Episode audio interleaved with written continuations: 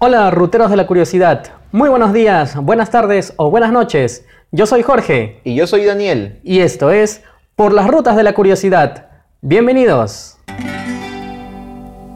Cause he gets up in the morning and he goes to work at nine and he comes back home at 5.30 gets the same train every time cause his world is built on punctuality and he's all so good. And he's all so fine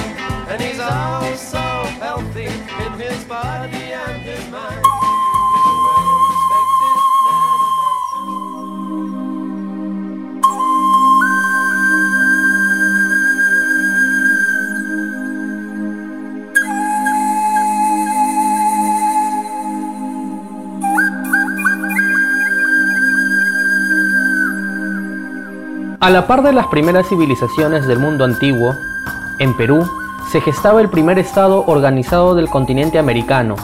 El Valle de Supe vio nacer hace 5.000 años una civilización capaz de construir pirámides más antiguas que las de Egipto.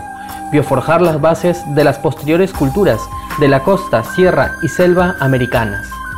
Por ello, en el programa de hoy descubriremos los enigmas de la ciudad sagrada de Caral, la urbe más antigua de América, Vamos, acompáñennos en nuestra máquina del tiempo y pongámonos en marcha por las rutas de la curiosidad.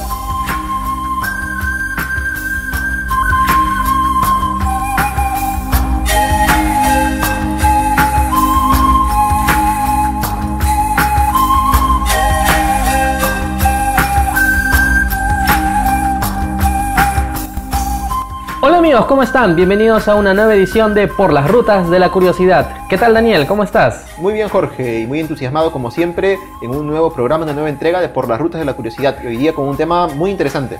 Sí, nos hemos subido a, una máquina del tiempo, ¿no? Hemos regresado 5.000 años en la historia y vamos a aprovechar el programa de hoy día Daniel para comenzar un recorrido que vamos a hacer de aquí en adelante, digamos, no, no muy seguido, pero pero lo vamos a realizar por todas las culturas y por toda la civilización peruana anterior a la conquista española. Así es, Jorge, y esta vez haciendo yo un poco del pasajero distraído te diría, pero Jorge, te pasaste 5.000 años, ¿cómo? Si Chavín se desarrolló mucho antes.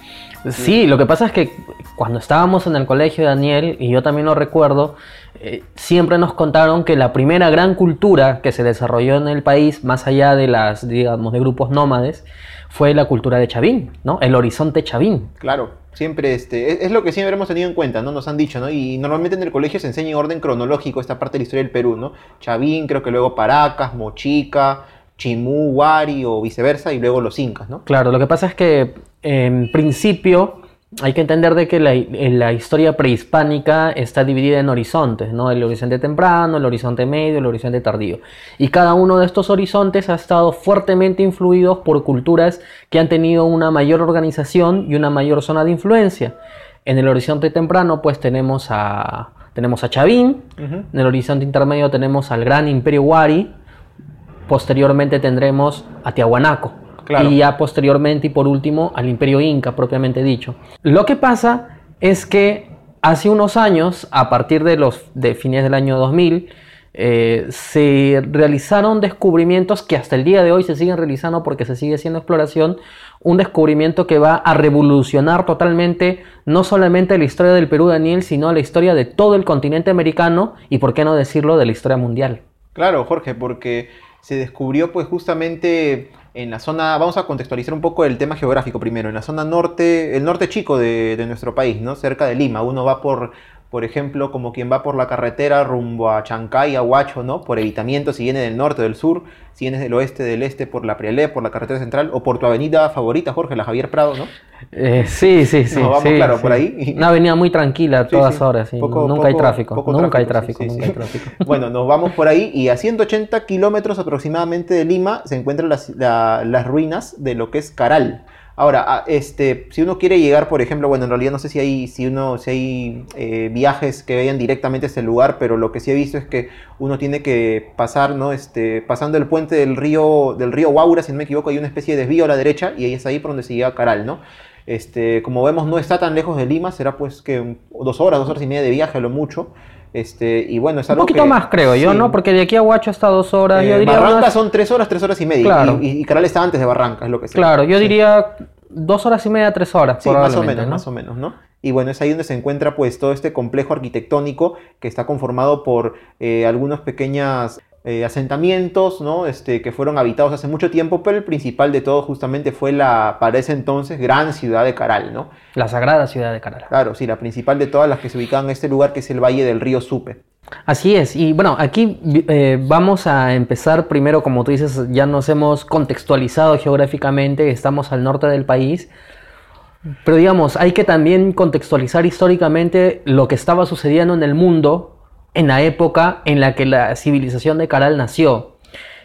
Y en realidad creo que yo que es, es- está bien empezar por ahí porque eh, cuando uno es- estudia historia universal, Daniel, y nosotros también que lo hemos estudiado en el colegio, digamos, ahora como que los cursos están un poco mezclados, ¿no? Ya no hay una diferencia específica de, de historia del Perú y de historia universal. Mm, al menos, poco más de eso, al, creo, al que menos bastante. cuando yo estudié todavía había una... Una- claro, había un curso, por claro, separado. sí, había un curso por separado. Y cuando se estudia, pues, las culturas antiguas del mundo antiguo, Valga nos vamos a encontrar, eh, valga la redundancia, nos vamos a encontrar, pues, con China, con Mesopotamia, con Egipto Claro, y con la India. y con la India. ¿Y en América qué pasaba? Hasta hace algunos años se pensaba que la primera civilización que existió en América, estamos hablando de, de norte, centro y sur, es la civilización olmeca, ¿no? que está en México. Centroamérica, en lo que hoy día es México. Claro. Sin embargo, como lo mencionábamos, hace unos 10, 15 años se realizó un, digamos, eh, aparentemente estos complejos arquitectónicos que tú nos has comentado, ya se sabía que existían, pero no se sabía de su datación y todavía no se había realizado un trabajo arqueológico en ese sitio.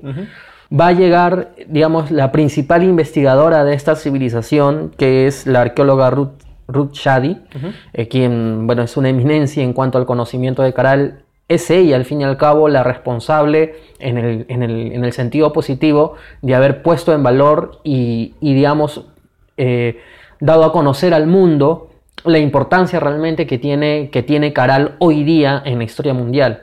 Entonces, a la par de que se estaban desarrollando estas civilizaciones en el mundo antiguo, en el Perú, en lo que hoy día es el Perú, eh, diversas ciudades, diversas pequeñas ciudades van a empezar a organizarse y van a, a pasar a un siguiente nivel, por decirlo así, a un siguiente estadio, a un siguiente estadio cultural que es formarse en un pequeño estado. Porque hay que tener en cuenta que no es que no existían ciudades ya o, o- o que no existían pequeños asentamientos humanos, sino que este tipo de organización solamente ha podido ser encontrado en Caral, que es la primera ciudad donde se ha encontrado este tipo de, de organización, por decirlo así, Claro. que claro, que ha podido, que ha tenido que ser deducido a partir de los descubrimientos arqueológicos que se han realizado ahí. Claro, Jorge, este, porque en este caso este, es muy diferente, como mencionas, acá hay un asentamiento pequeño comparado a Caral, que fue un asentamiento una, que fue, es considerado una ciudad, ¿no? Al, al menos en aquel tiempo. Claro, no podemos considerar a Caral una ciudad comparada con Lima, por ejemplo, que obviamente es mucho más pequeña. En aquel tiempo la población era muy distinta, en fin, pero se considera que Caral también llegó a tener eh, un estatus de eh, un pequeño estado, digamos, porque tenían justamente una, primero, una jerarquía también muy, muy diferenciada, ¿no? Había una, había un grupo de personas que eran, digamos, los que los que administraban la ciudad, los gobernadores, luego habían personas que eran las encargadas de oficios o de, o de realizar labores tipo de agricultura, también otros encargados de labores tipo de construcción, o sea, estaba bien diferenciada la tarea que tenía cada uno dentro de este lugar y cómo contribuía cada persona a hacer que este lugar este se mantuviera y por qué no también creciera, ¿no? Es una muestra de, de que esto, de que Caral, en este caso la civilización Caral fue un estado, no fue solamente un asentamiento más o un asentamiento de tantos que aquellos que hubo y que solamente fue un poco más grande. Ahí tenemos eso. Y bueno, y a propósito de lo que tú estás diciendo, que digamos ya eso da muestras de una mm, sociedad jerarquizada, que entiéndase que ya existía una, una pequeña división social. Yo, eh, se me viene a la mente, Daniel, hay un famoso libro que se llama La historia empieza en Sumer, ¿no? Que más o menos relata cómo de avanzado y cómo de organizado estaba pues Sumeria cuando inició la historia, que es en teoría donde inicia este cambio, este cambio de paradigma en la mente del homínido, ¿no? Que pasa de ser un ser que, que- que sigue viviendo en el neolítico, pero que pasa de ser un nómade ¿no? Un nómade recolector cazador a ya convertirse y asentarse en una sociedad en donde va a tener una división del trabajo, donde cada persona va a tener su rol en la sociedad y va a desarrollarse, a empezar a desarrollarse una tecnología. Pero aquí lo increíble y, que también tiene que servir como punto de partida para el viaje que estamos haciendo es que la sociedad en Europa y en Europa Asia y en Europa Asia África se desarrolla de una manera, porque de alguna u otra forma siempre van a estar interconectados, y la historia americana se desarrolla de una manera totalmente distinta.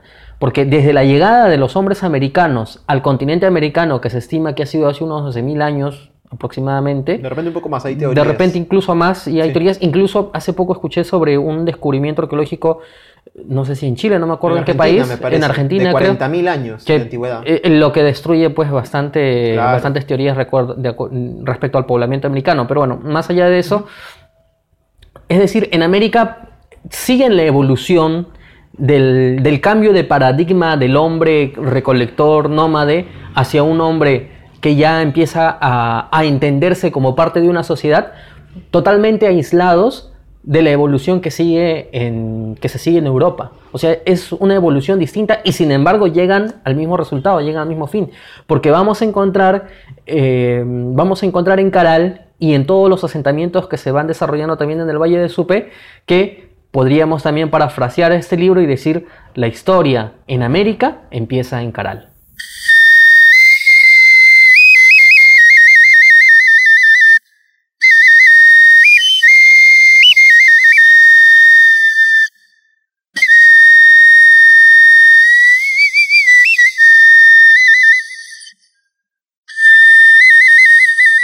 Hay que tener en cuenta, Daniel, que digamos que la teoría más aceptada y que prácticamente es, es demostrable ya con, con, digamos, con los elementos que se han encontrado en, tanto en Europa y en Asia, que el cambio de paradigma del que estábamos comentando en el bloque anterior que, eh, va a producirse a partir de enfrentamientos mismos entre ciudades rivales. Es decir, muchas veces ciudades que se sentaban en algún lugar próspero para la agricultura, para la incipiente agricultura, eh, rivalizaban a su vez con poblaciones que también querían asentarse en ese mismo lugar para poder también realizar sus cultivos, pastar sus animales. Entonces, ese conflicto que luego se va a derivar en un conflicto físico y se va a, a trasladar a conflictos bélicos y a guerras, va a ser el nacimiento justamente de los, de los estados o de civilizaciones un poco más organizadas. Porque claro, si eran pequeñas ciudades o pequeños grupos humanos que se veían vulnerables ante la invasión de otros grupos humanos, lo más lógico era de que se reúnan entre ellos, que se aglomeren todos ellos en, bajo la tutela de un líder, que este líder a su vez organice, digamos, un protoejército, por decirlo así, para la defensa de sus territorios. Entonces, la guerra, como algunas veces lo hemos dicho en este programa, la historia es una historia de guerras. Pues bien, aparentemente en estas civilizaciones la guerra ha sido el motor justamente para la creación de lo que hoy día nosotros conocemos como civilización y como estados modernos. Sin embargo, en Perú o en Caral, la historia fue distinta. Sí, Jorge, eh, en este caso, como mencionas, este, este, estas, estas incipientes civilizaciones, claro, seguro se dieron cuenta en su momento, ¿para qué voy a guerrear yo, que somos un pueblo, no sé, de 50, 100 personas, contra el otro pueblo que está a un kilómetro, que es de la misma cantidad, si podemos unirnos, y así con otro pueblo, y así con otro, y así formamos pues un pequeño, una pequeña sociedad, o tal vez un protoestado, y luego de repente si de esa forma podemos este, protegernos de la invasión de pueblos o de personas que viven mucho más lejos. O por qué no nosotros ir a tomar tierras o animales, qué sé yo, de estas otras personas que están un poco más lejos y que tal vez tienen una cultura, un modo de vida, mejor dicho, diferente al nuestro, ¿no? Y eso lo vemos en todas las civilizaciones del mundo antiguo, por ejemplo, este, como, como, mencionabas, ¿no? En, anteriormente Egipto, por ejemplo, ¿no? Por el control del valle del río Nilo, que es la zona este, agrícola, o mejor dicho, fértil de este, de este lugar, ¿no? Igual en Mesopotamia, ¿no? Entre los ríos Tigris y Éufrates, una zona muy fértil en medio de una zona también desértica. En China, por ejemplo, los valles de los ríos Amarillo, río Yangtze, que en este caso China anteriormente, pues en, este, en estas épocas muy remotas, era, en realidad no era un, un, estado cohesionado, sino una serie de pequeñas sociedades, estados que rivalizaban entre sí. Y bueno, este, en este caso, pues como dices, parece que si bien en estos lugares en Europa, en el Medio Oriente, en parte de Asia, también parte de África, la guerra jugó un papel muy importante para el desarrollo de estas civilizaciones, tengamos en cuenta que, en primer lugar, esta guerra para qué era? Esta guerra era para poseer recursos que, habían, que tenían otras personas. O sea, más que nada el tema económico, una economía muy incipiente, no es la economía actual que vemos, sino seguramente aún en muchas ocasiones basada en lo que es el trueque o en producir alimentos o tener ganado, ¿no? Y en este caso, como mencionaste también, en, América y específicamente en Caral, esto no se dio. No se han encontrado indicios de que la civilización o la cultura, como queramos llamarlo, Caral, eh, tuviera, eh, fuera una sociedad guerrera o que estuviera eh, en conflicto con, alguna otra civilización similar. Al parecer, incluso no hubo civilizaciones este, similares este, a lo largo de toda la zona de influencia de Caral, que era en el norte hasta la zona de Casma, en el departamento de Ancash, y en el sur, pues, hasta la zona de la Huaca el Paraíso, que es este, actualmente se encuentra en el distrito de San Martín de Porres, ¿no? cerca del río Chillón. Claro. Entonces, así como dijimos, si es que esta no fue una cultura que, tuviera la guerra como un elemento muy, muy tenido en cuenta dentro de su, dentro de su contexto, eh, lo que sí se sabe es que eh, Caral fue un centro no solo, no solo donde vivía mucha gente, sino también religioso. Esto se sabe por qué. Porque uno de los indicios que demuestra la gran, el gran avance que logró esa cultura, esa civilización eh, durante su época, es la construcción, justamente, Jorge, como mencionábamos en la intro del programa, de pirámides. Pirámides que son contemporáneas, hasta más antiguas, creo que las de Egipto. Sí, sí, sí. Bueno, es, uno de los enigmas más grandes que tiene la ciudad de Caral en respecto a la, digamos, que son varias cosas, ¿no? Porque al mismo tiempo que se estaban desarrollando pues las otras civilizaciones, aquí se está desarrollando a su vez una civilización distinta, para no dejarlo en el aire, como tú decías, que no, lo, que no se encontró, o digamos que no, no encontró su evolución a través de, la guerra, porque no se ha encontrado hasta el momento al menos ninguna herramienta o ningún, ninguna herramienta que se pueda considerar como arma. absolutamente nada. Aparentemente lo que sirvió al desarrollo es la religión, justamente es lo que termina aglomerando a, la, digamos, a las poblaciones o a las pequeñas ciudades que están bajo la influencia de Caral y que todas derivan pues en la, en la ciudad sagrada de Caral. Y efectivamente, aproximadamente unos 100 o 200 años antes de que en Egipto se construyeran las, famosas pirámides de Giza, aquí en Supe se estaban construyendo ya pirámides. Claro. ¿no? Pirámides y además, digamos que, claro, cuando uno, lo que pasa es que cuando uno tiene, eh, digamos que tenemos conceptos o imágenes muy asociadas, ¿no? Cuando alguien dice pirámide, inmediatamente pues uno se imagina una pirámide de Egipto, ¿no? y claro, y la, forma, triangular en claro, y, la, y, la, trasladamos pues a las, a las pirámides en Mesoamérica o a las pirámides peruanas y uno dice, no, pero esto como que es, es, distinto, ¿no? Pero es que hay que entender de que pirámides se entiende a la forma de la construcción. Claro. obviamente que no es lo mismo. Claro, hay pirámides truncas que no, no terminan en punta, por ejemplo. Efectivamente, no es lo mismo. Y la característica principal de las pirámides eh, que, hay en Caral es la extensión, el área que llegan a abarcar. La base, digamos. Claro, la base de estas pirámides. La pirámide más grande, si mal no me equivoco, está por los 180 metros cuadrados. Imagínate. Solamente la base y luego, claro, va, eh, digamos, formando o modelando su forma triangular a base de escalinatas y otras construcciones. Y uno se pone a pensar realmente el, trabajo que tuvieron que realizar, eh, las horas hombre que tuvieron que invertir para poder realizar este tipo de construcciones que luego todas terminaban pues en esta en una, especie de plaza circular ¿no? que también es este, muy grande que también son grandes no son eh, espacios para donde las personas eh, realizaban algún tipo de peregrinación entonces aparentemente la religión ha tenido un punto muy importante un punto de eje porque se entiende a Caral prácticamente como una ciudad religiosa, ¿no? En donde probablemente vivían sacerdotes, ¿no? Quienes eh, se encargaban, pues, de seguramente pronosticar el tiempo, porque claro, hay que entender, pues, que los habitantes de, la, de Caral eh, convivían con los mismos fenómenos naturales que convivimos nosotros. Por supuesto. ¿Los principales cuáles son? El, niño. el, fenómeno del niño y los terremotos. Por supuesto. Son los dos principales fenómenos que tenemos Y además que nosotros, si hoy en día que, que el Cenami pueda pronosticar con éxito si es que va a haber sol o si es que va a estar nublado, si es que va a llover, es difícil y ya con trabajo satelital de por medio, no quiero imaginar el trabajo que tenían pues los curacas de aquel entonces, los sacerdotes de aquel entonces, intentando predecir el clima, claro, bajo la óptica pues religiosa, ¿no? Animista, ¿no? Eh, de interpretar el, el, designio de los dioses. O también, Jorge, disculpa que te corte, este, puede ser también en aquella época, y debe ser así que ellos podían interpretar señales de la naturaleza, ¿no? De repente qué tan crecido viene el río, o el movimiento de algunos animales como las aves, ¿no? Eso, eso también ayuda muchas veces. y en este caso, en esta época que no había pues esta tecnología con la que nos podemos ayudar ahora, pues seguramente era algo que ellos podían utilizar. Sí, y lo, interesante va a ser, como vamos a ver en, en, un próximo bloque, es que a partir del conocimiento que ellos tuvieron de la naturaleza, de los fenómenos naturales y de la morfología del territorio en el que se desarrollaban, la cantidad de inventos tecnológicos que nos han dejado y que no lo estamos utilizando. Pero bueno, ya ahí nomás lo dejo. Siguiente bloque, claro. Sí, porque es que es, alucinante, de verdad. Y quizás es el enigma más grande.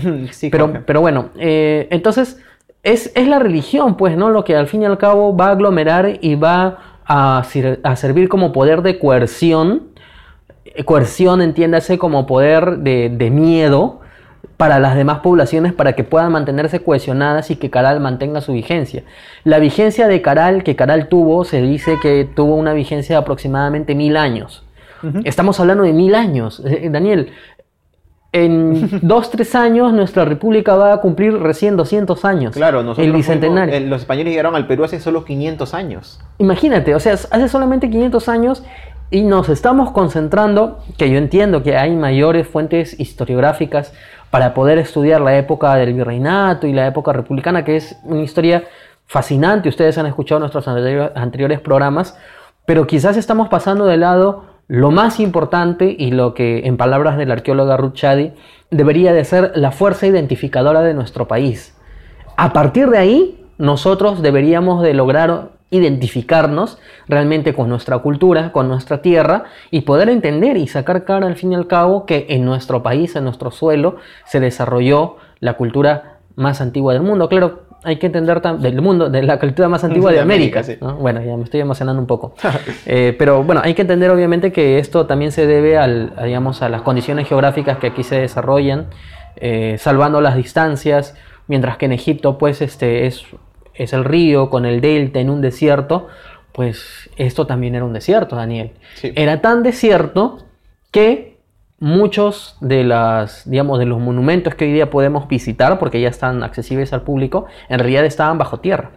Sí, Jorge, cuando, porque la misma Ruth Shadi lo comenta en un documental, creo que es de la BBC, este, que cuando ellos llegaron, ella con su equipo llegaron allá por el año 94, creo 95 hasta 96, a Caral, pues este, si bien como dijiste ya habían lugares o asentamientos que habían, sabía que existían, habían sido estudiados, pero como que a medias por otros arqueólogos, cuando ella decide finalmente darse al trabajo de investigar a fondo esta zona, eh, se dieron cuenta de que algunos, como una especie de pequeñas montañas o montículos ¿no? de, arena, no, perdón, de tierra que había, en realidad eran las pirámides, pero cubiertas justamente de tierra. O sea, empezaron a excavar, a desenterrar, tuvieron que solicitar ayuda, creo también hasta del ejército para, para poder este, tener quien, pueda, porque se necesita siempre un poco para, de recursos económicos y humanos para tener, Para, para, digamos, para ponerlo así, pensaban que era un cerro. Exacto, un pequeño, un pequeño cerro, un cerro bajo. Una, loma, ¿no? Pensaron que era una, loma, y en realidad eran pirámides que estaban ahí bajo tierra. Es alucinante. Para que veamos el tamaño, justamente que decías, ¿no? Estas pirámides, ¿no? Para pensar que es, la base, imagínense qué tamaño es, para pensar que en realidad es una pequeña loma, un pequeño cerro que estaba ahí, ¿no? Sí, bueno, y bueno, solamente para, digamos, para cerrar la idea, eh, más o menos se ha podido establecer, digamos, el orden en el que, en el que se fueron construyendo en el que se fue construyendo estos monumentos, porque son monumentos arqueológicos, y hay que entender pues que ha pasado aquí en el Perú, eh, digamos, ha pasado en Caral, pasaba también en, culturas que se desarrollaban en Asia, por ejemplo. Aparentemente, la idea que tenían anteriormente los hombres antiguos era que se construía sobre lo ya construido. Digamos que la idea de la demolición para construir otra cosa encima de la demolición yo, yo este, intuyo, no sé, de repente estoy, estoy, estoy por ahí errando, que es una idea un poco más occidental. Porque de lo que yo recuerdo, en otras culturas también del antiguo Perú, se construía sobre lo ya construido. Es decir, se construía algo y encima se volvía a construir, y encima se volvía a construir, y encima se volvía a construir.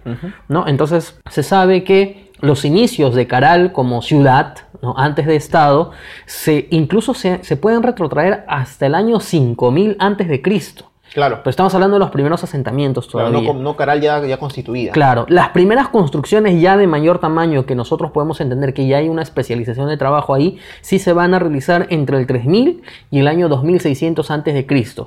Ahí ya estamos hablando de la, de la famosa antigüedad de hace 5000 años.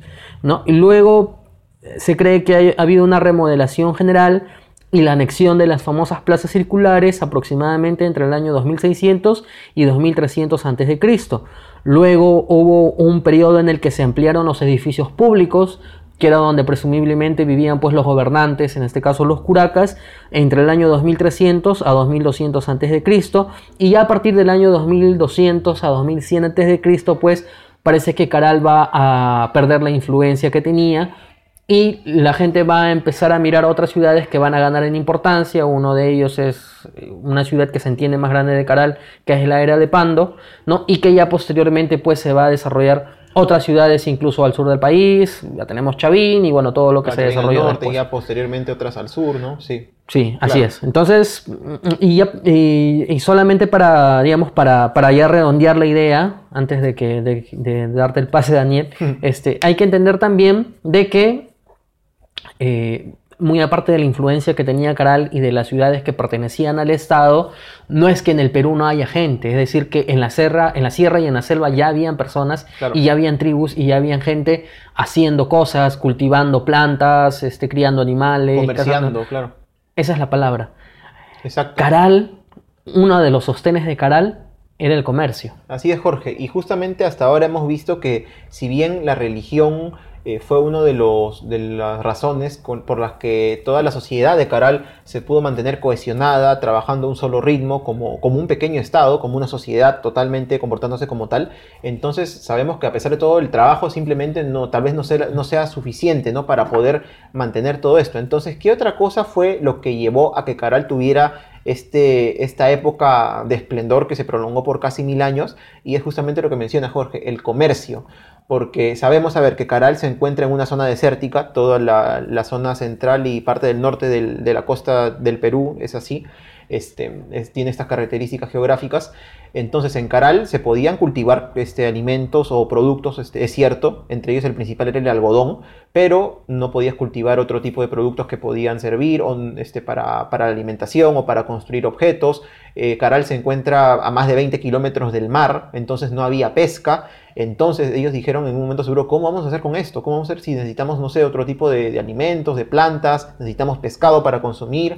Y ahí fue que, este, fue, ahí fue que se dio otro de los motores que sirvió para el, para el desarrollo y, la, y, y que Caral se mantenga viva y con todo el esplendor como tal, que fue el comercio justamente. Se sabe que Caral o los habitantes de Caral comerciaban primero con otra ciudad más pequeña llamada Áspero, que se encuentra actualmente, las ruinas de Áspero se encuentran, es así, junto al mar, ¿no? A la altura de Caral también, Está por el Valle Supe. am, a 500 metros de la playa. Claro, no muy cerca de, de Caral, ¿no? Y se sabe que hubo un intercambio eh, comercial entre estas civilizaciones, ¿no? Entre esta, o mejor dicho, estas, estas dos, esos dos asentamientos, Caral y Áspero, en el que los habitantes de Áspero otorgaban pescados, moluscos, a cambio de eh, algodón, que servía para qué? Para que, que esto lo entregaban los de Caral a los de Áspero, era el tipo de trueque que había, para que la gente de Áspero pudiera confeccionar redes y con la cual podían conseguir justamente más pescado para ellos y también para negociar. Pero Jorge, también se sabe que Caral comerciaba que con habitantes de la sierra y hasta de la selva. Se han encontrado productos en Caral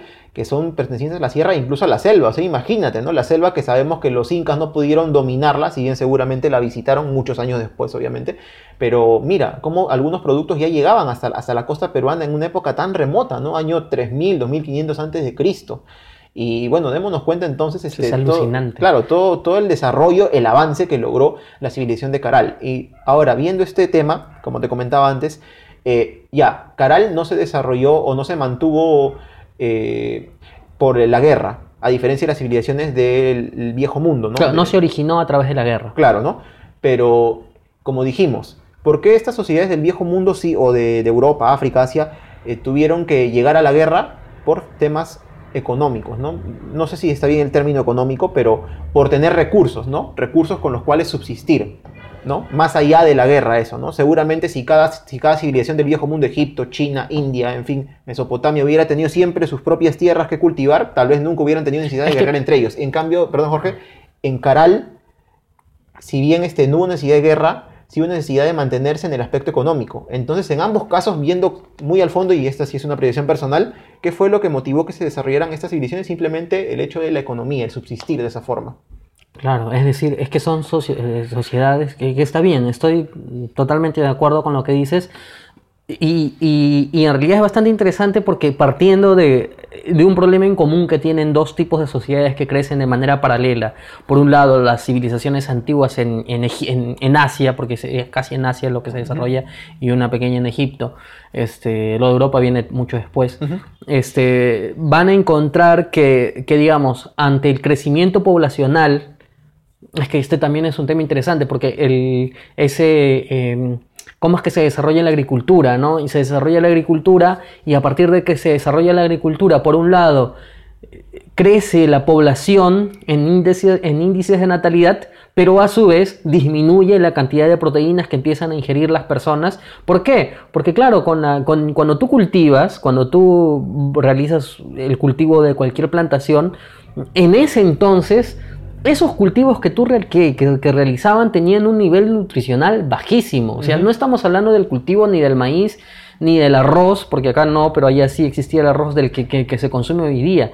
Y es decir, allá se especializaban en uno o dos cultivos. Y entonces las personas que nacían, si bien eran más, eran con menos salud de, los, de, de- de aquellos que vivían como cazadores. Es un, es un tema interesantísimo. Entonces, ante la escasez de recursos, y dado que ya no eran cazadores, sino que habían entrado en esta suerte de, de círculo en el que tenían que sí o sí producir, es que se inicia esa competencia y que aquí se desarrolla la guerra, pues, ¿no? Y, y se forman ejércitos y se desarrollan conflictos bélicos. Sin embargo, en Caral, probablemente ante el mismo problema, entre comillas, también ayudado por, por, por cómo está conformada aquí la naturaleza, en el sentido de que, eh, digamos, aquí en, est- en este desierto que nosotros tenemos, existen muchos valles fértiles por la confluencia de distintos ríos y todo gracias a los Andes peruanos, porque los Andes peruanos son los que, los que logran sostener la selva y la costa peruana, pero con sus valles, es que encuentran más bien un estado de armonía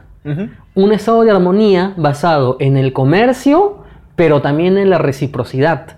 Claro. Y ese punto, esa pequeña palabra de reciprocidad, va a lograr mantenerse desde Caral hasta la llegada de los españoles, porque el imperio inca también tiene, como, como lo conversamos en el programa de, de cómo veía el, La cosmovisión la andina. cosmovisión andina, cómo Sí. se veía, ese concepto de reciprocidad lo vamos a, a seguir como línea matriz durante todas las culturas del, del antiguo Perú. Y en cierta forma hasta, hasta hace muy poco tiempo, hace 50 años, 60 años, que todavía seguía Claro, eh, en, en- en- en- claro, es, efectivamente, ¿no? Pero no aquí en Lima, obviamente. No, ya no, claro. pero, pero sí en el interior del país. Es decir, y ese es, ese, ese es, un, ese es un tema absolutamente increíble, porque ni siquiera en Caral no era una ciudad fortificada, ni que ni siquiera se Claro. encontraron elementos de... Porque claro, puede ser que no, no tuvieran un ejército ni tuvieran, digamos, no hubiesen desarrollado para realizar acciones ofensivas, pero puede que sí lo, ha- lo hagan defensivamente, tampoco. No tienen muros, claro. Entonces, ¿qué, qué significa que tu ciudad no tenga ninguna clase de elemento defensivo? Significa que nadie peleaba con nadie. claro. Posteriormente sí, porque seguramente la población creció, es conocido, por ejemplo, ya en la época de los incas, que son los mismos incas que empiezan a, a- a, digamos, a traen una cultura más de guerra, ¿no? Eh, Que empiezan a anexar a territorios, eh, sea coaccionados o mediante la guerra, que a su vez podría que también deriven de la invasión de los aymaras. Claro, y eso viene antes, el imperio Wari, que fue un imperio, por ejemplo. También, ¿no? Claro. un imperio guerrero también. Entonces, pero en un primer momento no. Entonces, eso nos pone de relevancia que ellos encontraron una forma armoniosa de vivir basado en el comercio, probablemente basado en el trueque, en el que se estaban comunicando costa, sierra y selva, y que va a servir de base justamente para el crecimiento de las demás culturas posteriormente. Y Jorge, justo ahora que mencionaste la palabra reciprocidad, creo que es la palabra clave, la palabra base, que también sirve para demostrar que, como yo en realidad no lo sabía, recién ahora leyendo un poco lo, me enteré, que Caral es, es más que probablemente la base de toda la cultura, la civilización andina. O sea, todo lo que vino antes de los incas, las culturas, tantas culturas que había en la sierra, ¿no? Los wari, los, los huancas, ¿no? Todo eso. Todo viene, toda esta... Porque en realidad tú ves la cultura eh, muchas de esas culturas, y si bien hay marcadas diferencias entre, ellas, también hay todos los temas de la reciprocidad, en cierta forma la vestimenta, el lenguaje que fue el quechua, antes el aymara, este, todo, todo es muy, eh, hasta cierto punto puede ser parecido, pero ¿por qué? Porque se, se especula y está casi, casi, bueno, está, cerca de, digamos, comprobarse o de saberse que todo esto viene de dónde? De la costa centro-norte del Perú, es decir, de Caral, desde esa época. O sea, y, ya a través de eso podemos decir que no solamente Caral es el primer estado formado, digamos, con, características más o menos modernas, sino que es la cuna de las demás civilizaciones peruanas. Y tú lo has dicho, el quechua. El, quechua es el elemento clave del que nosotros podemos decir que sí, efectivamente es la cuna de demás civilizaciones amigos ruteros de la curiosidad, por si de repente por ahí próximamente van a tener una cena y van a estar conversando, pongan de manifiesto en su, en su, en su pequeña tertulia el tema de Caral y pónganles la relevancia el siguiente dato. En Caral se hablaba quechua. Así es, un quechua que no es obviamente igual al quechua que conocemos, pero que desde ahí fue expandiéndose porque Jorge justamente Caral tuvo, como dijimos, la zona de influencia al norte por la zona de Casma en Ancash, al sur este, la zona de Lima metropolitana actual, pero también logró tener una, especie de influencia también en la zona de la sierra, llegando incluso hasta la zona de Junín o de, o de Ancash, la, zona del callejón de Guaylas, en fin. Claro. Claro, y es justamente en estos lugares donde se sabe que el quechua, sabemos que el quechua del, callejón de Guaylas o el quechua huanca es muy diferente al quechua ayacuchano cusqueño, que estos dos se parecen más entre sí. Efectivamente. ¿Y es por qué? Porque el quechua huanca, el quechua este, de la zona del callejón de Guaylas son los, es la versión más antigua del quechua y justamente eh, se cree que este quechua vino de Caral, de la zona de la costa, desde los años pues 3000 más o menos antes de Cristo. Incluso antes. Claro, desde o sea, incluso antes, porque claro, o sea, 3000 es cuando se, digamos, crea el Estado, se asienta el Estado, pero ellos estaban desde mucho antes. Entonces, mira tú, mira tú los rastros que podemos seguir. Eh, y, es que, como te digo, es, que este, este, este es una prueba así absolutamente tangible de que Caral es el nacimiento. Por eso te, eh, te decía, o sea, parafraseando el libro esto de Sumer, o sea, la historia americana nace en Caral, porque así ha sido. Y la del Perú sobre todo. Y por supuesto que la del Perú.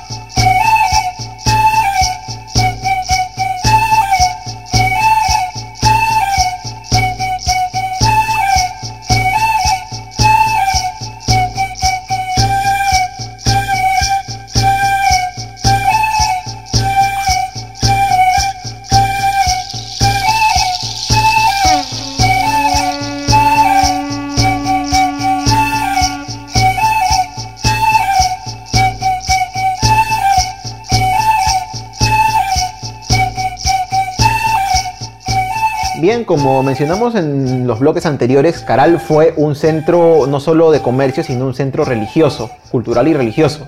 Pero como dijimos también, habían ahí pirámides, pirámides no como las que conocemos clásicas, las pirámides de Egipto, por ejemplo, sino otro tipo de pirámides, pero incluso más grandes o de un tamaño pues considerable. Y para construir ese tipo de monumentos, Jorge, pirámides, la plaza central que hay en Caral, que también es grande, los edificios en donde residían los gobernantes, los sacerdotes, los curacas y también este, los pobladores de Caral, pues no es algo que se construye pues así nada más. Tremendos edificios se tienen que tener cierto conocimiento de arquitectura para poder lograrlo. Y en este caso, pues en Caral se desarrolló un tipo de tecnología de aquella época que eh, me comentaste incluso, este, después tal vez me puedas este, hablar un poco de eso, que, se está utilizando incluso en otros países, algo basado en eso. que es las chicras en este caso. ¿Qué son las chicras? Las chicras son unas bolsas hechas, o una, especie de redes muy grandes hechas de fibra, de algodón, en fin, ¿no? Las cuales se rellenan de piedras, o sea, piedras grandes, imaginemos el tamaño que tiene. ¿Y para qué servían? En este caso, eh, por ejemplo, en Caral se iba a edificar, no sé, un, muro o, un muro de una pirámide. Estos muros no tenían cimientos, es decir, no se cavaba bajo la tierra una, una, profundidad eh, considerable para poder colocar los muros, sino que se colocaban prácticamente a ras del suelo. Se colocaba un muro y a unos metros se colocaba otro, más o menos de las mismas dimensiones. Y entre estos dos muros se colocaba esta bolsa o esta red con piedras que eran las chicras de tal forma que cuando habían los fenómenos naturales que más abundan en, nuestro, en nuestro entorno geográfico, que es la costa peruana, que son los terremotos, estos, estos muros se movían, es cierto, pero estas chicras servían como para amortiguar el movimiento de los muros o de las paredes, de tal forma que permitían que estas no, no sé si no se cayeran, pero al menos no sufrieran tanto impacto, ¿no?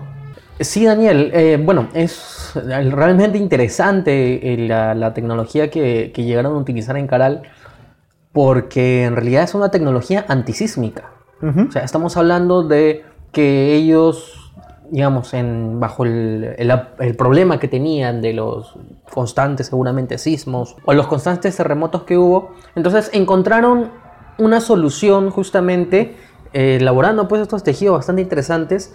Y lo interesante es que eh, aparentemente pues se ha puesto en valor, digamos que se han hecho estudios eh, con simuladores, actualmente estamos hablando en los últimos años con simuladores de terremotos, utilizando esta tecnología en construcciones modernas y, se ha descubierto pues que efectivamente absorben el movimiento sísmico porque lo limitan. Y de esa manera el daño que puede causarse a la estructura pues es mínimo. Tan es así que incluso en otros países como en Japón ya se está poniendo en práctica este tipo de tecnología, eh, digamos, eh, en, a modo de prueba, vamos a ponerlo así, pero de todas formas hay que eh, valorar el hecho de que una tecnología que existió hace 5.000 años, incluso hoy en día nos puede servir. Hay un pueblo, no recuerdo si es en Moquegua o es en Puno, en el que también ya se ha establecido un proyecto en el que se han construido casas en base a la tecnología de las chicras. y, y, bueno, sucedió un movimiento sísmico y han soportado bien, ¿no? Han tenido unas pequeñas rajaduras, pues, pero más que todo del, del terrajeo, ¿no? Entonces eso no es, no es demasiado importante, ¿no?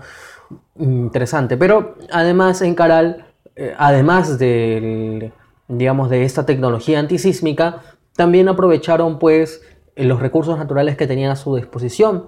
Y en Caral también se trabajó en la tecnología eh, agrícola, la tecnología hidráulica en el sentido de que es ahí, es en Caral, cuando se van a crear las primeras terrazas, por ejemplo, o incluso en los terrenos más escarpados. Los famosos andenes, ¿no? Los famosos andenes. Sí. ¿no? Entonces, este tipo de tecnologías, digamos, obviamente que Caral estamos hablando que es la zona costeña, ¿no? Pero hay que entender de que ya en aquel entonces este tipo de tecnología existía existía y Caral como zona de influencia pues tenía esa constante comunicación con las demás regiones del país. Sí, Jorge, justo con la serenata que estamos escuchando de fondo, de repente... No, bueno, no sé si se escuchará, pero... No, podemos dejar de grabar así. Pero la verdad es que se, nos ha colado una serenata acá en el edificio. Sí, vive el santo, vive el santo. Sí, y la verdad es que ya, ya hemos dejado de grabar como media hora y no podemos y, no paran, entonces creo que los han contratado por un par de horas. Así unámonos a la fiesta nada más y sigamos hablando.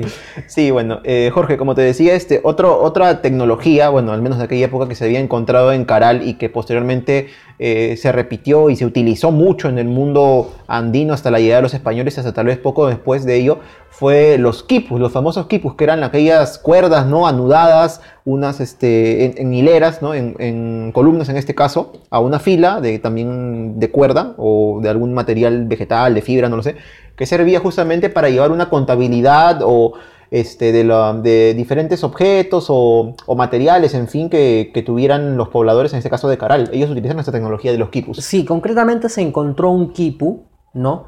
Eh, que se le ha dado esa interpretación, es cierto.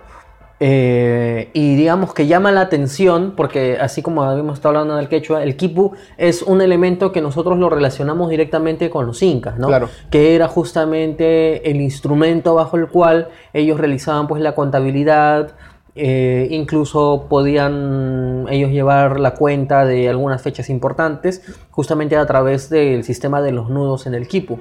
Aparentemente, este tipo de contabilidad ya, ya existía en Caral y, a través del Kipu ya se podía realizar este tipo de, digamos, se llevaban estas cuentas. Ahora, ¿cuál es la necesidad de una población de poder eh, organizarse de esa manera o poder tener eh, datos tangibles de lo que está realizando, tanto en su producción o en la cantidad de personas, es cuando una sociedad ya tiene ya un, nivel de especialización en los trabajos que está realizando. Obviamente que aquí estamos hablando de excedentes, Exacto, estamos hablando de producción y estamos hablando de comercio, si no, no habría la necesidad. Ahora, hay que tener en cuenta también, lo dijimos en un programa, que cuando llegaron los españoles y no encontraron una escritura aquí, una de las razones principales es que para la cultura indígena o para la cultura inca, para el imperio incaico como para los demás imperios, en realidad no tenían la necesidad de la escritura.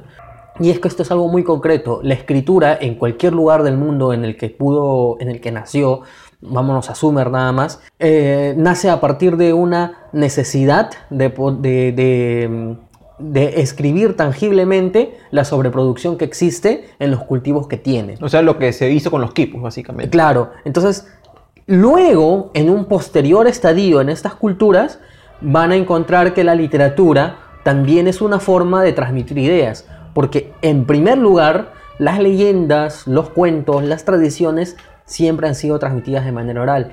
Posteriormente, la escritura encontró una función marginal, por decirlo así, que es esa. Esta es la epopeya de Gilgamesh, por ejemplo.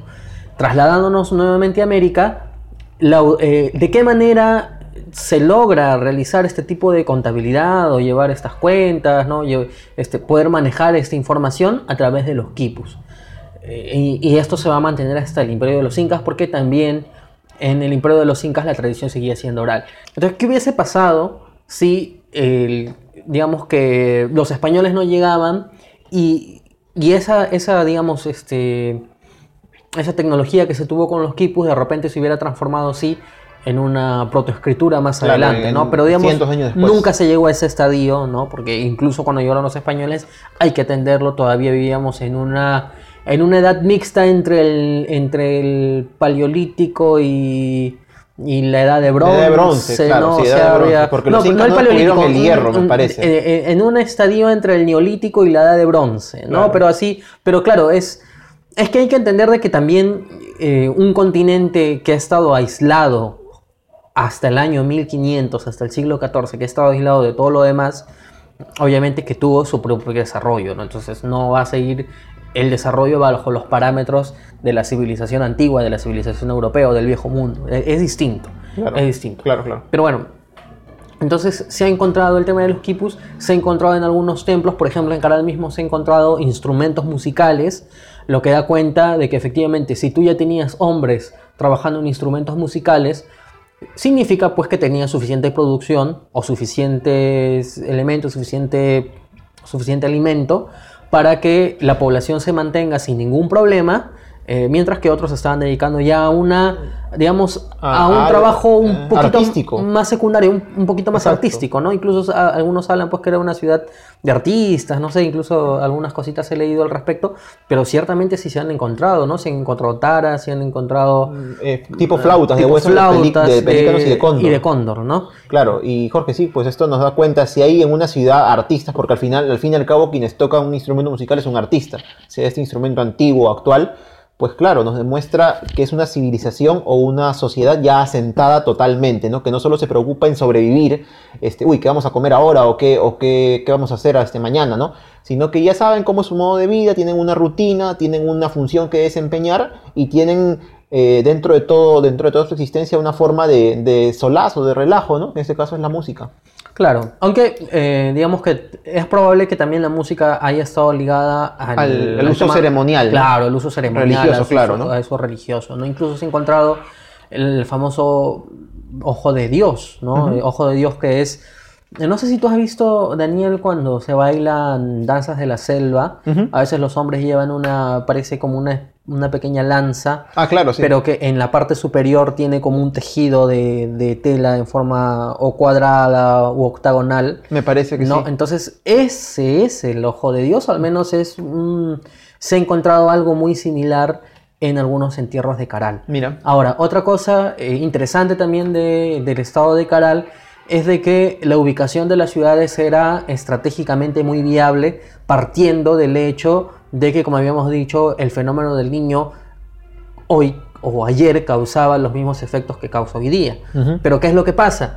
Que, por ejemplo, en el fenómeno del niño del año 2017, que ha sido el último gran fenómeno del niño que hemos tenido, eh, no, digamos, eh, los asentamientos de Caral no han sufrido ninguna clase de daños porque la ubicación en la que se encuentran los mantiene seguros. Claro. No es como ahora en la civilización No, moderna que se ¿no? asienta en las riberas, ¿no? O que se asienta al pie de las quebradas. Entonces, ¿qué pasa? Que en un fenómeno del niño el, El río, río crece crece. tanto que se desborda Y a por otro lado, los que se asientan cerca de las quebradas, pues llega un momento en que las quebradas se cargan demasiado de agua y eh, pasan los famosos aluviones y Claro. también se lleva su casa encima.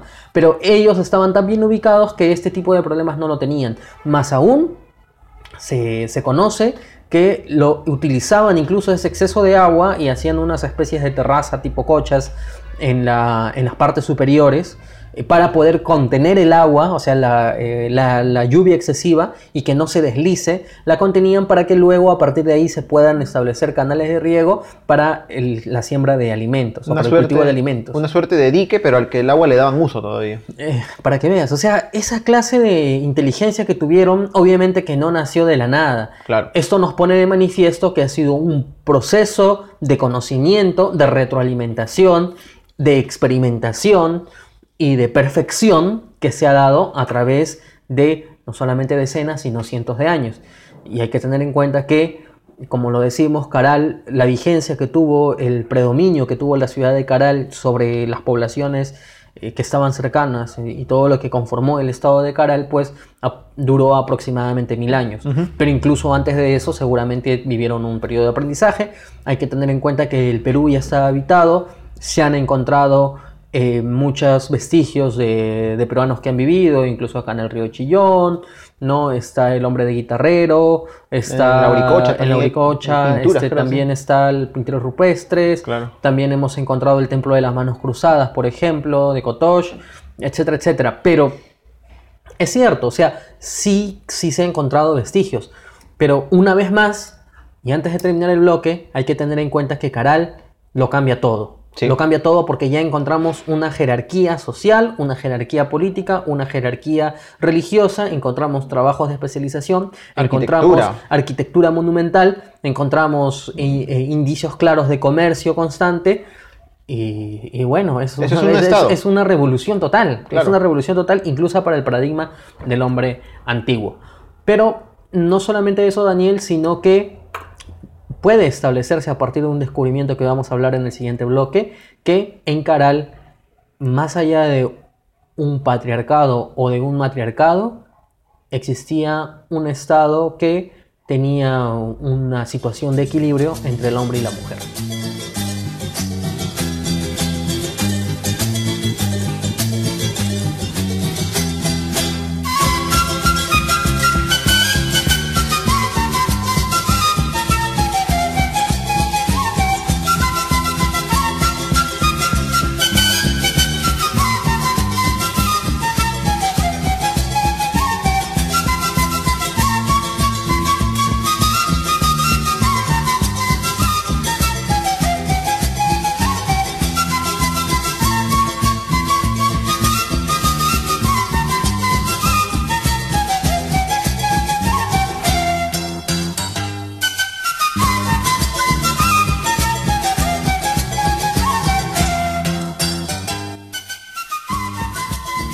Jorge, y como mencionaste hace un momento en el bloque anterior, este, vamos a hablar ahora, o nos vas a hablar de la dama de los cuatro tupus. Así es, la dama de los cuatro tupus es eh, una dama propiamente que se encontró enterrada en la huaca de los ídolos de Áspero. en, en la zona de Áspero. Claro, Áspero es la ciudad o la pequeña, el pequeño asentamiento que estaba casi junto al mar, a solo 500 metros, ¿no? A la Sí. altura de Caral. Efectivamente. Y se encontró un entierro de una mujer de aproximadamente 40 años que fue, digamos, enterrada, eh, digamos, con símbolos que uno puede apreciar que denotaban que ella pertenecía a una jerarquía alta dentro de la, de la sociedad de Caral. ¿Qué nos pone de manifiesto esto? Nos pone de manifiesto pues de que en Caral el rol de liderazgo podía ser tanto de un hombre como de una mujer. Porque los elementos con los que se, con los que se ha encontrado y con, las que, con los que la enterraron demuestra claramente que era una mujer importante. ¿Por qué se le llama la dama de los cuatro tupus? Porque entre otras cosas, entre otras ofrendas con las que fue enterrada, fue enterrada con cuatro prendedores o también llamado cuatro tupus. Estos prendedores hechos de hueso eh, tienen pues eh, figuras pues de monos, de aves, ¿no? Entonces aparentemente eso demuestra mucho la clase de importancia que se le dio a esta señora que seguramente fue una sacerdotisa o fue una líder y que fue enterrada con tanto cuidado lo cual ha permitido que hasta el día de hoy haya podido ser encontrada. Una vez más, la arqueóloga Ruth Chadi pues lideró el descubrimiento de esta dama. Se ha logrado hacer una reconstrucción de su rostro, la cual fue presentada, si mal no me equivoco, el año 2016-2017, es decir, recién nada más. Y además eh, también que nos hace ver que en realidad toda esta zona, porque la zona de Caral es una zona de 18 asentamientos, de las cuales se han podido hacer trabajos so- solamente sobre 4 o 5, todavía tiene mucho que decirnos. Es decir, con el trabajo posterior que se va a realizar, probablemente se van a descubrir muchas cosas nuevas, nos van a ayudar a entender mejor cómo es que se desarrollaba esta sociedad Claro. y también nos van a, a hacer entender cómo es que a partir de esto se desarrolló las demás, eh, las demás poblaciones que, que, bueno, que son un poco más conocidas, pero que también está bien saber de esas civilizaciones, de esas culturas, qué derivó, ¿no? O sea, cuál, cuál fue la influencia que tuvo Caral en ellas. Claro, Jorge, y que esto sirva también para diferenciar un poco Caral como ciudad o como asentamiento, que fue el principal de esa zona, co- como, ah, perdón, de Caral como civilización o como cultura, que es todos estos complejos que tú mencionas, ¿no? Que son Áspero, Caral, también creo que hay Lurihuasi, Chupacigarro y unos cuantos más, ¿no? Que, y algunos que también ni siquiera tal vez han sido explorados o hasta, hasta trabajados. Y justamente Jorge, ya hablando también de ese tema de la, de la civilización caral, hablaste de ese entierro muy interesante de la dama de los cuatro tupus. Algo que yo había buscado, creo que me comentaste que tú tampoco encontraste, corrígeme si no es así, es que no hemos visto exactamente cuál era el tipo de religión que tenían los habitantes de Caral. Se saben que tenían una, una especie de visión del universo, del mundo, o cosmovisión como se le llama también, este, en donde que ellos, aparte de sentirse parte, ca- cada, hombre, este habitante de Caral, sentirse parte de la sociedad, se sentían parte también de la naturaleza, ¿no? O sea, este, saber todo lo que les brinda la madre tierra, el sol, en fin, ¿no? Como es algo muy parecido a la religión pues, que tuvieron todas las demás sociedades andinas posteriormente. Pero claro, no, no se sabe exactamente, exactamente, exactamente eh, de repente cómo se llamaban sus dioses, qué religión tuvieron exactamente. Pero lo que sí se ha encontrado, Jorge, es que en Caral eh, hay indicios de que se han realizado sacrificios humanos, al menos en la zona de Áspero, donde se ha encontrado en efecto este, que hubo una persona que sí fue sacrificada, ¿no? Yo recuerdo haber visto en este documental que comenté bloques atrás eh, de la BBC, es un documental un poco, un poco antiguo ya porque es del año 2002, este, en donde mencionan que al final de este documental mencionan que en Caral no hubo sacrificios humanos, pero actualmente, años después, se ha descubierto que no es así. Al menos uno se sabe que ha habido, ¿no? Y bueno, esto, eso también este, nos demuestra más o menos la manera en que ellos vivían eh, y en la que profesaban su, su religión, ¿no? O sea, bueno, eso es algo que obviamente visto desde el contexto actual nos puede parecer bárbaro, ¿no? Oh, han, hecho un sacrificio humano, pero, pero bueno, es, es parte de la historia de Caral, ¿no? Y de la forma en que ellos vivían su religión y sus creencias.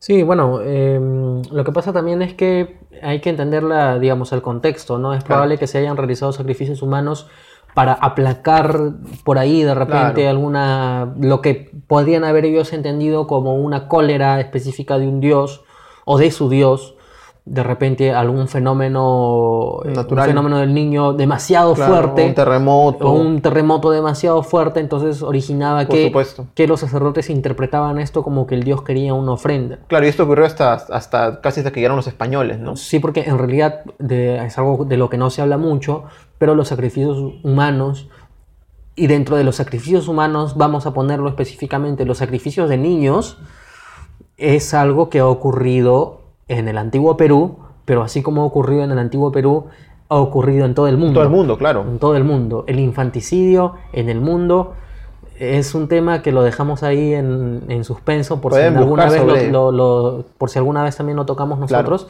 Pero, pero realmente cuando uno se pone a ver esas, esas cositas, Daniel, se le escarapela el cuerpo porque en realidad eh, podríamos decir que era una actividad que casi todos realizaban, por distintas razones. O sea, cada cultura tenía su razón propia para hacerlo. Pero casi todas lo, hacían. Y hasta poco tiempo, ¿no? Hasta finales de la Edad Media. O sea, estamos hablando 600 hasta hace poquísimo tiempo. Claro.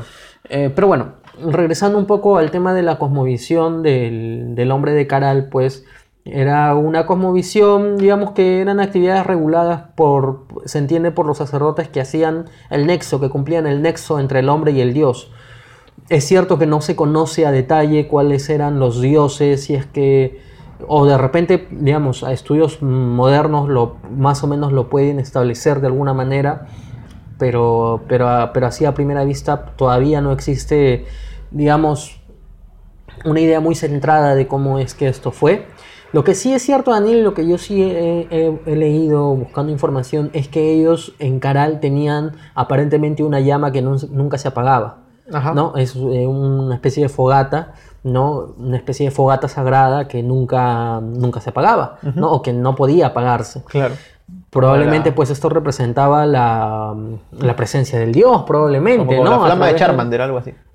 de repente, algo así. No, Algo así. No, pero claro, se nota el sentido que tiene, pues, ¿no? o que tenía en ese caso. Sí. Incluso en la, en la portada que, que están viendo, bueno, en, Facebook y en Twitter, sobre todo que se ve a, tamaño, en un tamaño mejor, pueden ver una réplica más o menos que se quería hacer en estos años de esa fogata, ¿no? Con la cual, claro, seguro si era de noche se podía iluminar, pues, todo el lugar, ¿no? En Caral.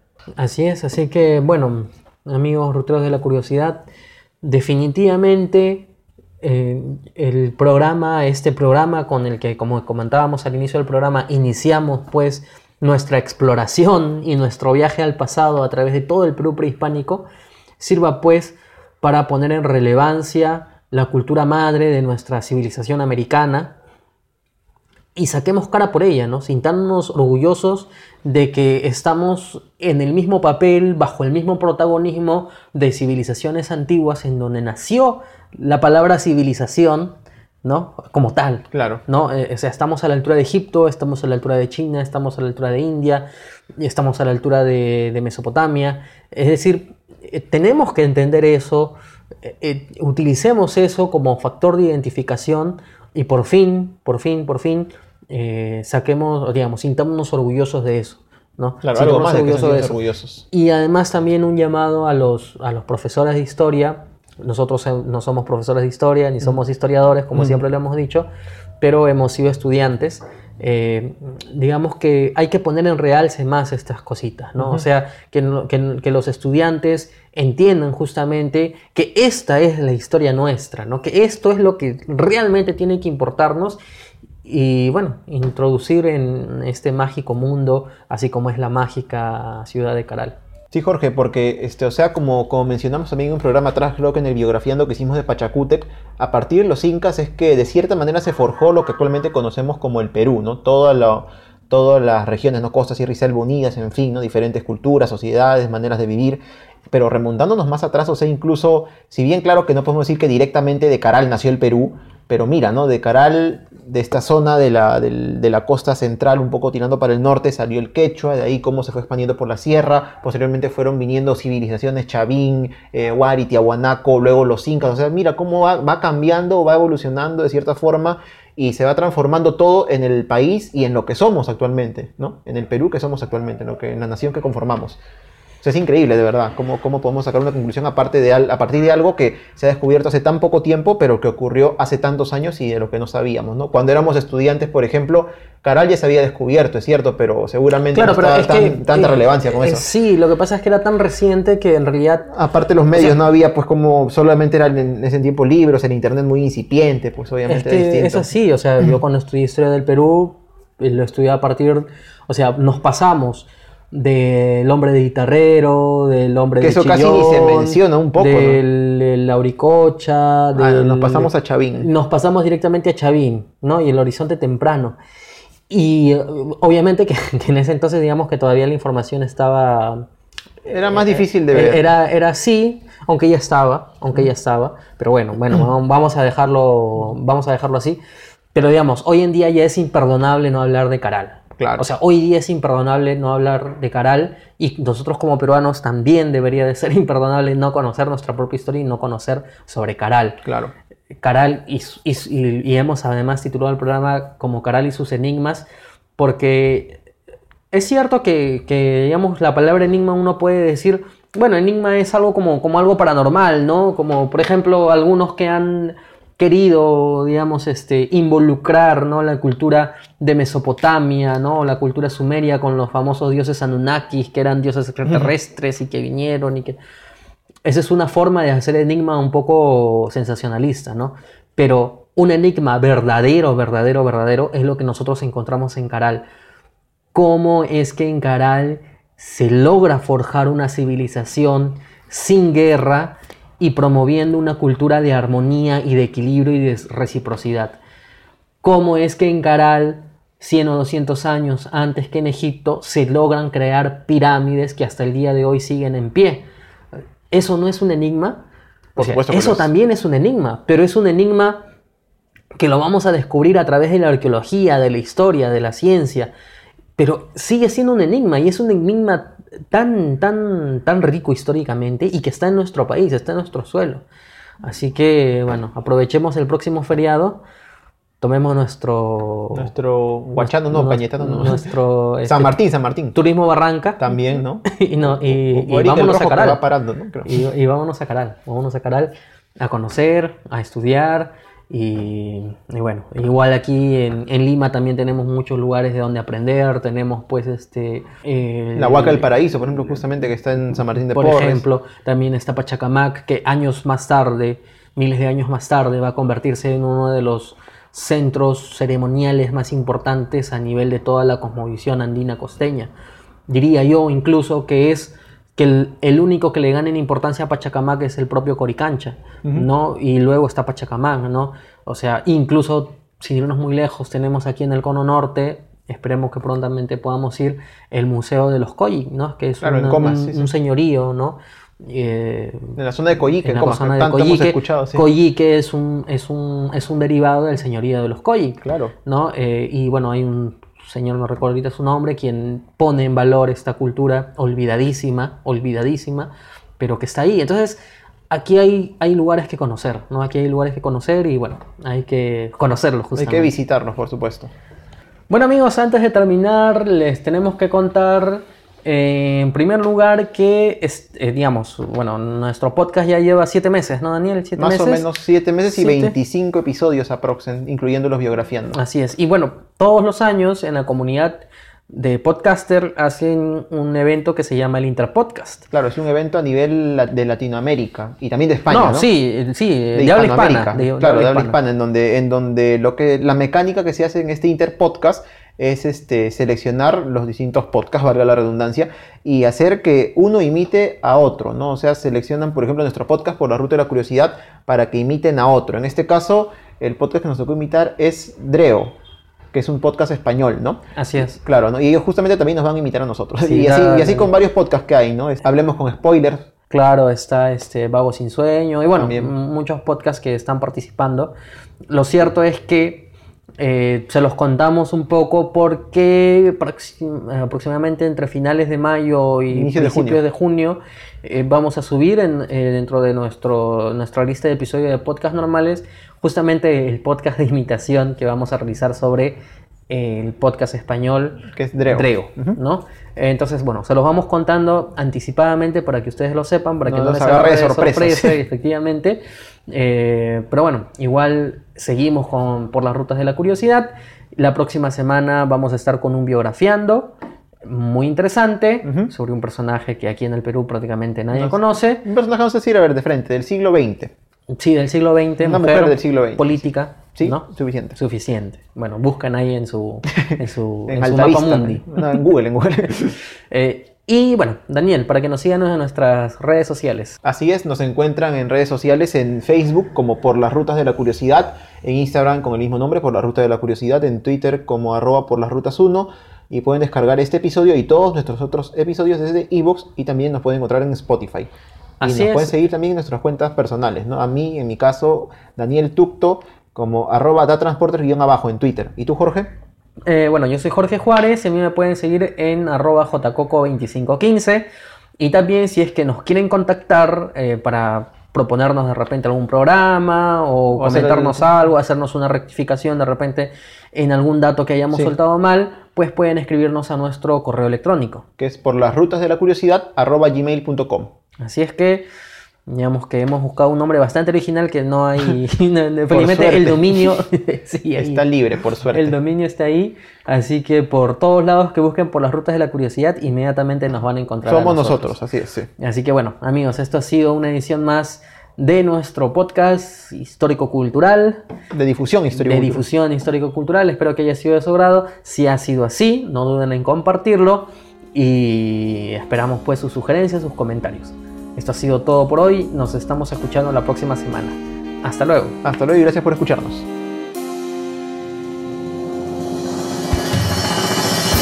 Desde el día en que yo te vi, simplemente me enamoré.